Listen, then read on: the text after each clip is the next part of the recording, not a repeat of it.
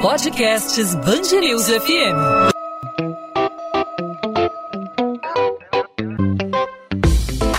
Dois às 20, com Maurício Bastos e Luana Bernardes. Oferecimento Cultura Inglesa. Inglês com cursos ao vivo pela internet, que incentiva, desenvolve e move você. A catástrofe na região serrana do Rio é bem maior do que se podia imaginar no primeiro momento. Não param de chegar corpos. Esses números de mortes são atualizados a cada momento. Cinco corpos foram parar no jardim desta casa. Do lado dos corpos, uma legião de desabrigados. Dez anos após a maior tragédia natural da história do país, especialistas afirmam que, apesar das obras realizadas na região serrana, novos deslizamentos e enxurradas ainda preocupam. Em 11 de janeiro de 2011, mais de mil pessoas morreram após um temporal que provocou o transbordamento de rios, o desabamento de casas e o deslizamento de encostas. A enxurrada levou, a gente não consegue achar. Quando eu me dei conta, eu estava quase em cima do teto da casa, segurando a minha mãe de um lado e minha filha e a cama boiando. É a luta pela vida, semelhante a Nessa quarta-feira, o Estado divulgou que vai transferir a sede do governo para a região serrana durante o período de três dias. Isso vai ser uma forma de homenagear as vítimas da tragédia da região serrana do Rio de Janeiro, quando 850 mil toneladas de lama e de entulho foram retiradas das ruas da cidade. Desde então, o governo do estado fez uma série de obras em encostas, em rios, obras de reforma urbana para tentar evitar uma nova tragédia. De lá para cá, a gente viu muitas chuvas, muitos temporais, mas nada da dimensão que a gente viu há 10 anos nos municípios de Friburgo, Petrópolis, Teresópolis e outros municípios menores, né, Luana? Foi uma chuva sem precedentes, né, Maurício? E especialistas ouvidos pela Band News FM afirmam, no entanto, que essas intervenções que o Estado realizou na região não foram suficientes. Para entender o que foi feito nos últimos 10 anos, hoje nós conversamos com Carlos Briggs, repórter da Band News FM, que acompanhou de perto na época da tragédia, né? Visitou várias cidades da região serrana e viu de perto o sofrimento das vítimas dessa tragédia. Carlos Briggs, seja bem-vindo. Oi, Luana, obrigado pelo convite, obrigado, Maurício. Vamos falar sobre essa tragédia, um momento tão difícil que foi, inclusive, para a cobertura jornalística diante da magnitude do que foi esse, esse temporal, esses deslizamentos, essas vítimas. Briggs, você passou quanto tempo na região serrana, nessa cobertura que certamente exigiu muito fôlego, muita dedicação, uma cobertura intensa em todos os sentidos, né? Porque você, eu não estive lá, mas eu imagino, enfim, acompanhei na retaguarda, na, na época eu trabalhava em outra, outro órgão de imprensa, mas os repórteres que passaram por lá relatavam um cenário caótico, um cenário de destruição, é, a quantidade de corpos que eram vistos espalhados em lugares que as pessoas menos imaginavam, muito choro, muita gente desalojada. Qual é a tua principal lembrança desse, dessa fase que você passou por lá? Maurício, eu fiquei uma semana mais ou menos na região serrana, ou mais um pouco. Primeiro a gente fez um sobrevoo de helicóptero e a primeira imagem que eu tenho mais marcante é da dificuldade de descrever. Eu não sabia por onde começar porque você fica atônito. É, você vê uma enxurrada de lama por onde você passa, casas que você só vê o telhadinho de fora, porque é tudo lama, e o cenário era muito parecido. E eu lembro que o nosso âncora do jornal Band News primeira edição, Rodolfo Schneider, chegou a me ligar para o meu celular para me dar uma bronca merecida. Falou assim, cara, você tem que descrever o que está acontecendo. Eu falei, Rodolfo, eu estou com dificuldade de, até de, de assimilar o que está acontecendo, porque é tudo fora do que você pensou supor em algum momento da sua vida. É, então foi muito difícil nesse sobrevoo, porque a tragédia ela era tão gigantesca, era, ela era tão assombrosa e o cenário era de tamanha destruição, uniformemente destruído, né? Você não tinha espaço para ver um, um ponto em, em, pé inteiro, que você tinha dificuldade. É como você tentasse descrever algo que você sequer imaginou enxergar. E uma outra coisa, Luana, Maurício e ouvintes, que me marcou muito Foi nesse sobrevoo de helicóptero que a gente fez, eu estava acompanhado da nossa repórter da TV, Mariana Procópio. A gente chegou até um lugar em que a ponte desabou e essas pessoas estavam ilhadas. E a gente ficou com medo de pousar. Porque a gente viu SOS escrito gigante no chão na areia, coisa que você só imagina que você vai ver em filme, sabe? É. O Náufrago. Com o Tom Hanks vai lá e bota aquele SOS gigante na areia e tantos e tantos filmes. Aí a gente falou: e agora? A gente pousa? Será que eles vão deixar a gente sair? Como é que vai ser a reação das pessoas diante do desespero? Será que vai querer todo mundo entrar no helicóptero para poder sair com a gente? E a gente teve a feliz ideia de pousar. Feliz jornalisticamente, a gente conseguiu noticiar para o Corpo de Bombeiros uma das áreas que sequer os bombeiros sabiam, porque as pessoas estavam incomunicáveis, estavam empilhando os corpos dos amigos e dos parentes dentro de casa.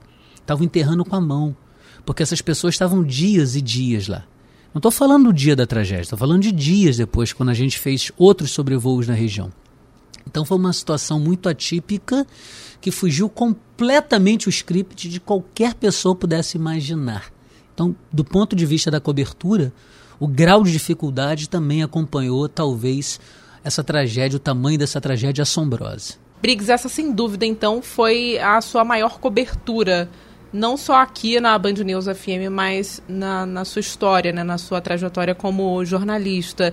E o que eu queria saber também é, depois da tragédia, né, para a vida voltar ao normal, fornecimento de água, luz, é, gás nas casas, também teve um processo que a gente teve que acompanhar. Né? Como foi acompanhar a retomada da, da vida, né, do, da vida ao normal aí das pessoas? Além do problema de infraestrutura e do trauma psicológico, né? A gente acompanhou durante o primeiro ano, segundo ano, terceiro ano, se eu não me engano, até o quinto ano da tragédia, de pessoas que, por exemplo, não conseguiam dormir quando ouviam o barulho da chuva, as pessoas acordavam. Foi muito difícil restabelecer o sistema de comunicação, além do, dos serviços básicos de gás, de luz, de água, que demorou e muito tempo. Estou é, falando aí que, pelo menos nos primeiros meses, as pessoas ainda tinham muita dificuldade para ter os serviços. Você também tinha é, toda uma questão de logística, toda uma questão de é, habitação. Até hoje, por exemplo, tem gente que ainda não tem moradia, né? 10 anos da tragédia. Então parece que o Estado do Rio não aprendeu e não fez o dever de casa. E a gente acompanhou durante. Estou falando de uma tragédia, Lona, por exemplo, em que uma casa de dois andares ela foi deslocada e ela flutuou o andar de cima e que o marido achou que tivesse perdido a mulher. Quando reencontrou a mulher no dia seguinte, depois de uma noite inteira fazendo buscas, um olhava para o outro e eles sequer se abraçavam. Ficavam olhando para o outro de forma estática, em estado de choque. Então, tamanho, dimensão dessa tragédia, obviamente, impactou nesses serviços que demoraram demais a ser restabelecidos. Mas eu vou te falar com toda a segurança que, apesar de ser muito essencial a última coisa que essas pessoas estavam preocupadas nesse primeiro momento, e isso fez muita falta, eram com esses serviços essenciais, porque as pessoas estavam catando seus mortos. E durante muito tempo elas cataram seus mortos. Esses corpos foram empilhados em caminhões no o centro de Teresópolis. O mau cheiro era terrível por conta do cheiro dos, dos cadáveres. Então era uma situação, eu volto a dizer, foi uma situação tão caótica que até o que era essencial em alguns momentos se tornou supérfluo, porque haviam ainda coisas mais essenciais. Briggs, eu imagino que nesse meio tempo, né, nesses 10 anos que, eh, que vão se completar agora na, na próxima semana, você tenha ido alguma vez a alguma dessas cidades da região serrana, seja para turismo ou para trabalho numa outra oportunidade, e a gente nota que, por exemplo, Friburgo restabeleceu muitos dos seus serviços, inclusive turismo. Né? Eu lembro das imagens da época, Praça do Suspiro, né? onde tem aquele teleférico, Linda praça, que é um né? ponto turístico Linda da praça. cidade. Né? Tem o, algumas lojas ali do, do, do, do, polo têxtil, né? de roupas íntimas, que é uma das atrações de Friburgo. Aquela área foi totalmente devastada. É, a encosta ali que, que justamente onde dá o teleférico, aquela encosta veio abaixo. Outros pontos turísticos, Petrópolis, que é atravessada por um rio que passa ali pelos, pelos pontos históricos ali, aqueles palácios é, da época do, do, do, do, período imperial, né? Aqueles rios transbordaram e devastaram, causaram uma, um alagamento nunca antes visto. A gente vê que aquele centro, aqueles centros né, das cidades de Teresópolis, de Petrópolis, de Friburgo foram restaurados, foram recuperados por conta de investimentos relativos ao turismo. Só que as cidades não se resumem a isso. A rincões, a pontos mais internos em que as pessoas é, por muito tempo ficaram sem casa, muitas pessoas, inclusive a Luna está num trabalho de apuração, muitas pessoas ainda não tiveram a oportunidade de recuperar as suas casas. Né? É, o que, que você percebeu nessa tua, nessa tua, nessas tuas visitas pós tragédia, enfim, de tudo que a gente acompanha aqui no trabalho de bastidor da apuração da Band News FM. Que a vida dessas pessoas mudou definitivamente. Aquelas que conseguiram casa, muitas delas conseguiram casas em espaços completamente distantes daquilo que elas estavam acostumadas. Isso mudou totalmente a rotina. Algumas dessas moradias saíram em locais é, que essas pessoas não estavam acostumadas e tiveram que se reacostumar, tiveram que se readequar. Eu falava da questão do trauma psicológico, obviamente isso resiste, né, isso perdura, mas além do trauma psicológico, houve toda uma mudança de vida das pessoas que nunca mais voltou ao curso normal. Mas, Maurício, como voltar ao curso normal uma região que o curso do rio foi alterado depois desse temporal? A gente teve cursos de rios alterados. Então, é claro que a gente não pode colocar e não deve colocar toda a culpa nos, nos políticos, né, nos, nos, administradores, aqui, porque realmente foi algo fora de tudo aquilo que você imagina. Mas sem dúvida nenhuma, se o Brasil fizesse o dever de casa e prova teve que não fez e não faz, essa tragédia ela seria menor, seria uma grande tragédia. Mas talvez não tivesse a dimensão que ela teve. Poderia ter tido uma dimensão muito grande, mas talvez não tão grande, tão, tão assombrosa. A gente percebe, voltando lá, por exemplo, que as obras de encosta não foram todas feitas. Essas pessoas que ficam às margens, muitas saíram de um ponto de vulnerabilidade, estão em foram outro ponto outro. de vulnerabilidade. Recentemente eu fiz uma matéria com a Marcele Setúbal, que está na TV, sobre a população ribeirinha às margens do rio Piabães, afluente do Paraíba do Sul.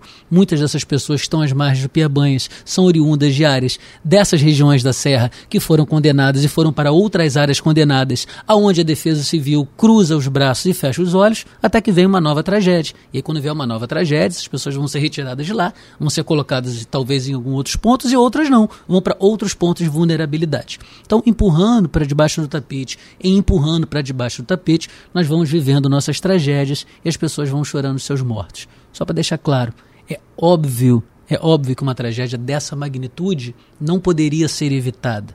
Foi um fenômeno realmente da natureza. Foi uma, foi uma tempestade fora do normal. Mas repito, não tem dúvida de afirmar isso. Se nós, e quando eu falo nós, estou falando de governadores, prefeitos, é, governo federal, fizesse um dever de casa naquilo que é destinado o recurso certo, adequado, não tenho dúvida em afirmar que essa tragédia seria muito grande, mas não teria a dimensão que teve. Brix, quando a gente fala em chuva na serra, né, aqui na redação, por exemplo, foi um trauma tão grande que até aqui, a gente que não presenciou, né, o que foi, pelo menos todo mundo estava aqui na capital fluminense, aqui do, do estúdio, todo mundo estava na capital fluminense no dia do desastre, é, que a gente já fica preocupado, né? É, chuva na região serrana, rio transbordando em Petrópolis. E quando a gente vai é, a uma pauta dessa, a gente já sai daqui da redação preparado, né? Tem um equipamento, a gente tem capa aqui na Band, a gente tem é, a galocha, né, para chuva, tem capacete. Esse, esses equipamentos, eles não eram suficientes, né, para cobrir o, a, uma tragédia da dimensão da tragédia de Friburgo. Eu queria que você falasse também para você, como profissional, como foi, é, provavelmente foi muito difícil separar é, o teu lado emocional depois da cobertura, depois dos seus próximos dias, para você tentar é, voltar à vida ao normal depois de tudo que você viu? Deixou marcas certamente, né, Briggs? Eu diria que tem dois aprendizados. Tem dois fatores que você pode tirar disso.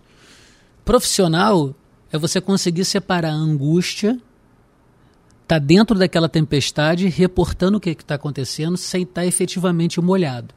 Então era muito difícil você não estar tá contaminado e às vezes perdido. Como eu fiquei perdido no primeiro momento, eu não sabia sequer para que lado olhar, porque todo lado, lado que eu olhava era destruição. Eu lembro uma cena muito emblemática, Maurício. Eu estava em Friburgo, eu acho que era na Praça mesmo do Suspiro, se eu não me engano, quando um prédio começou a descolar. E as pessoas começaram a gritar que aquele prédio ia cair. Não caiu, mas parecia que ia cair. Ele começou a, a, a, a tombar. E o meu celular não pegava. Eu queria reportar aquilo ao vivo, até para os bombeiros chegarem a tempo. Porque a gente imagina que a comunicação ali, por conta dessa chuva, né? Torres derrubadas, torres tombadas. Pois é. É impossível você fazer contato com a sua base. Né? E aquilo era uma agonia. E aquilo, eu lembro que eu ficava agoniado, que eu queria falar, eu precisava reportar aquilo. Como jornalista, a gente tem necessidade de reportar. Então aquilo me agoniou de uma tal forma. Então era muito difícil, inclusive, você conseguir se concentrar para ir atrás das, das pautas, que é o termo que a gente usa para as matérias, para saber quem você ia ouvir, porque assim, parecia que era uma enxurrada te atravessando de tragédia para todos os lados. Então, era muito difícil você separar e baixar a ansiedade. Baixar a ansiedade para conseguir reportar. Esse foi um grande desafio. E vocês falaram de como é que eu fiquei como pessoa. Eu diria, por mais paradoxo que seja, que talvez estranho sou isso, que eu devo muito à cobertura na Serra. Eu voltei de lá uma outra pessoa. Eu não me, me dei o luxo, pelo menos durante um bom tempo, depois a gente acaba voltando para automática, é um defeito do ser humano. Mas durante um bom tempo, quando eu morava ainda em Niterói, eu falei, eu não posso reclamar do trânsito na ponte. Eu entrevistei uma família que uma, a moça perdeu oito filhos. É banal, né? e, e o marido. Eu entrevistei uma família que perdeu todo mundo. Como é que eu posso me dar o luxo de reclamar do trânsito na ponte? Mas depois de 10 anos, infelizmente, você volta a reclamar. A gente não aprende. Dura um tempo. Mas eu posso te dizer, sem dúvida nenhuma, que deixou marcas profundas e até hoje essas histórias me atravessam e me fizeram um ser humano melhor. E o ouvinte pode falar assim: pô, você tá louco, rapaz. Numa tragédia você fez. Sim, na tragédia você se torna um ser humano melhor. E quando você conhece pessoas que têm força, que levantaram, conheci uma moça, Luna, que ela foi desacordada, levada pela correnteza, bateu numa árvore e ficou viva. Ela não se afogou, ela não pegou leptospirose, ela não teve doença. Ela falou: Olha, se eu estou aqui, Deus quer que eu esteja aqui, eu vou continuar caminhando. Existe milagre. uma força maior para quem quer, no que você acredite, no que você ouvinte acredite. Então, essa, essa mulher me inspira. Você vê que quando você, quando a vida te coloca de pé, é porque você tem algum algo a dar ainda para essa vida. Então, eu acho que eu saí uma pessoa diferente, tenho certeza, e aprendi demais com os moradores da região serrana. Briggs, para a gente finalizar, para não tomar seu tempo, você tem outros afazeres aqui na, na, na redação. Enfim, é, a gente está repassando essa, tudo que aconteceu na região serrana e você teve a oportunidade de ser testemunha. A tragédia que aconteceu há 10 anos, muito se fala da força da natureza, né, que a chuva caiu de um, numa intensidade que nunca foi vista naquela região, na, na, na, na Serra de Petrópolis, Teresópolis, Friburgo mas não se pode atribuir somente à natureza, né? Acho que a ação do homem foi determinante para que a tragédia tivesse uma dimensão ainda maior. Né? Você falava da ação da intervenção dos políticos da, da região, enfim, dos governantes, das autoridades que não possibilitaram a, a, a uma residência num local digno para a população mais pobre, que não fizeram a canalização de determinados rios, que não cuidaram, e as pessoas também que não cuidam do, do local onde, onde moram, despejam lixo no local inadequado a ação humana também foi determinante para que isso acontecesse, né? Olha, o seu comentário é perfeito. Eu diria, eu sempre falo isso que existe uma equação que não pode dar certo. Ocupação irregular, despejo de lixo, descarte irregular, omissão do poder público e temporal acima do esperado. Essas quatro coisas, essa, essa equação, ela só pode levar a um resultado, a uma tragédia. O tamanho da tragédia vai depender do tamanho da ocupação irregular, do descarte irregular de lixo, dessa ocupação desordenada, da omissão do poder público. O quão maior for isso, maior vai ser essa tragédia. Então, é, é claro que, quando, inclusive, Maurício, quando a gente fala de omissão do poder público, é, o João Baldo Ribeiro falava isso, saudoso João Baldo Ribeiro. Os políticos não vieram os políticos eles não vieram numa espaçonave de Marte e pousam aqui na Terra. É fruto da mesma sociedade que a gente vive. Então, a mesma sociedade que desrespeita e que é omissa por interesse ou por ignorância é a sociedade política da qual nós fazemos parte e os políticos fazem parte. Então, se ficasse alguma lição, seria a necessidade de é, fazer alguma coisa, arregaçar a manga e fazer alguma coisa. Mas o que a gente percebe é que de 10 anos para cá, infelizmente, muito pouco se aprendeu. Ou porque não se quer, ou porque ainda se vive nessa ignorância. Carlos Briggs, repórter da Band News FM, que acompanhou de perto todo o drama vivido pela população da região serrana do Rio durante a tragédia de 2011. Briggs, obrigada e parabéns pelo trabalho.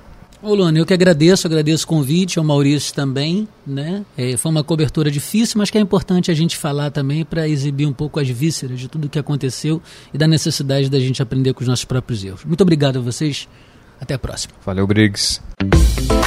2 às 20, com Maurício Bastos e Luana Bernardes. A mulher assassinada a facadas no complexo do Alemão pelo ex-companheiro foi atingida 30 vezes. O crime aconteceu no dia 29 de dezembro no conjunto de favelas da zona norte do Rio. O laudo da perícia já foi entregue à justiça e identificou 25 perfurações no pescoço, tórax e abdômen de Roberta Pedro de Oliveira. Ela ainda ficou com cinco cortes no rosto. A morte foi causada pelas lesões com hemorragia interna e externa. O ex-marido da vítima, Paulo Soares, foi levado por parentes de Roberta até a delegacia no dia seguinte ao crime e confessou a autoria. Em depoimento, ele disse que não aceitava o fim do relacionamento. A Polícia Civil vai periciar as armas usadas por dois policiais militares envolvidos em uma operação em Niterói que terminou com dois jovens mortos. Os PMs prestaram um depoimento na Delegacia de Homicídios da região. Familiares de Gabriel Machado, de 19 anos, e Jefferson Bispo da Silva, de 15, afirmam que eles não tinham envolvimento com o tráfico de drogas. A ação aconteceu na nesta terça-feira. Segundo o delegado Mário Lamblé, os militares informaram que dispararam mais de seis tiros durante o confronto com quatro criminosos no Morro Santo Cristo e que apreenderam uma pistola e drogas com Gabriel e Jefferson. A desembargadora Rosa Helena Pena Macedo Guita determinou que o processo que apura a suposta participação de Marcelo Crivella em um QG da propina na Prefeitura do Rio seja enviado para a Justiça Comum. Após perder o foro privilegiado, a primeira vara criminal especializada de Combate ao Crime Organizado será responsável por decidir se aceita a denúncia do Ministério Público do Rio, que tornaria o ex-prefeito réu.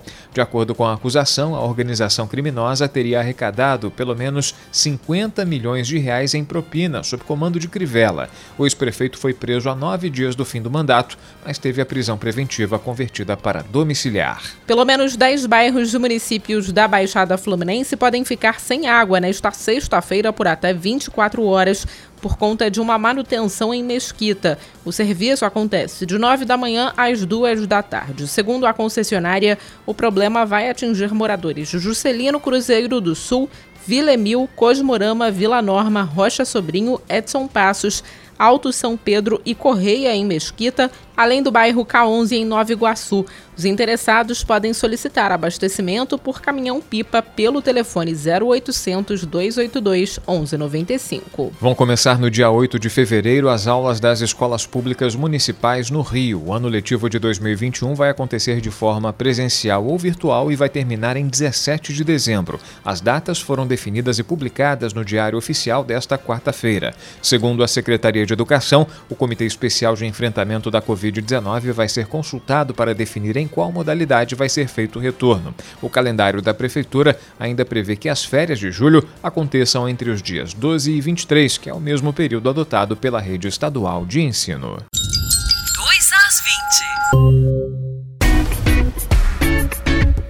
Podcast 2 às 20 vai ficando por aqui, hoje falando sobre a tragédia na região serrana que foi um dos maiores desastres da história do país, né, Maurício? Como o Briggs relatou, né, um momento sem precedentes, né? Acho que a gente não consegue imaginar. Daqui, é, eu e você aqui, ficamos aqui no Rio de Janeiro, quem não vivenciou isso não consegue imaginar como foi, né? Como foi difícil. Acho que a gente pode até comparar com o efeito de uma tsunami, né? Só que uma tsunami que veio do céu, que veio do céu e acabou deixando mais de mil mortos e 30 mil desabrigados. Só para a gente ter uma noção, né? Hoje eu estava fazendo a reportagem especial que vai ao ar aqui na Band News FM no dia 11 de janeiro, que foi o dia da tragédia, e eu estava avaliando, foram 850, alguma coisa de é, é, enfim, entulho e lama, né, retirados pelos bombeiros. Eu estava na dúvida se eram 850 toneladas ou 850 mil. Falei, não, mil deve ser muita coisa, né? Foram 850 toneladas. Não, foram 850 mil toneladas retiradas das ruas das cidades da região serrana. Então dá para ter uma noção, né, da tragédia que foi. Pessoas que até hoje não conseguem falar com a imprensa, é, pessoas que não conseguem tocar no assunto por causa do trauma né, de ter perdido um familiar ou, no caso, perdido a família inteira aí da noite para o dia, né, Maurício? Pois é, Luana, é uma tragédia que deixa marcas, né, não só para quem viveu, para quem perdeu parentes, para quem perdeu a casa, para quem perdeu o patrimônio, como para quem teve a oportunidade de acompanhar todo o trabalho de resgate, de salvamento do Corpo de Bombeiros, das equipes da Defesa Civil, das equipes que fazem aí o, o serviço humanitário, né? O Briggs fala do que não sai da memória dele o cheiro da cidade do, do, do centro de Teresópolis devido aos corpos espalhados, os corpos empilhados. Certamente é uma, uma imagem que não sai da mente das pessoas que estiveram por lá, se causa uma, uma, uma, sensibilidade grande a mim, a você que acompanharam com uma certa distância né, da, da redação, trabalhando ou em casa pela, pela televisão. Cada relato de repórter, cada relato de profissional de imprensa é carregado de emoção por, por estar vivendo esse momento, essa, essa, essa, essa luta pela vida, né? essa luta pela sobrevivência numa condição tão hostil, tão é, caótica. As pessoas perderam suas casas, as pessoas não tinham onde andar, né? não tinham onde caminhar, já que a lama tomou conta, invadiu ruas, invadiu casas. Certamente deixou muitas marcas, muitas cicatrizes, muitas delas abertas até hoje. Né? É verdade, Maurício. Podcast 2 às 20 volta nesta quinta-feira com mais um episódio para você, ouvinte da Band News FM. Até lá, você pode entrar em contato conosco através das nossas redes sociais, no meu caso, Instagram, Bernardes Luana Luana com dois N's e no seu caso, Maurício. Comigo os ouvintes podem falar pelo arroba Maurício Bastos Rádio no Instagram. A gente fala sobre o podcast 2 às 20, sobre bastidores do rádio, sobre história do rádio. Fique à vontade para participar, para fazer a sua sugestão, sua crítica, seu comentário. Você também pode usar os perfis da Band News FM no Instagram, no Twitter, no Facebook, também o canal no YouTube. É só procurar Band News FM Rio. A gente volta essa quinta-feira com mais um 2 às 20. Encontro marcado, Luana? Encontro marcado, Maurício. Até lá, tchau, tchau.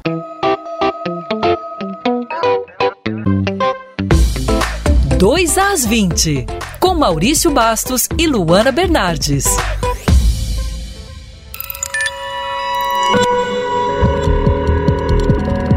Podcasts Bangerils FM.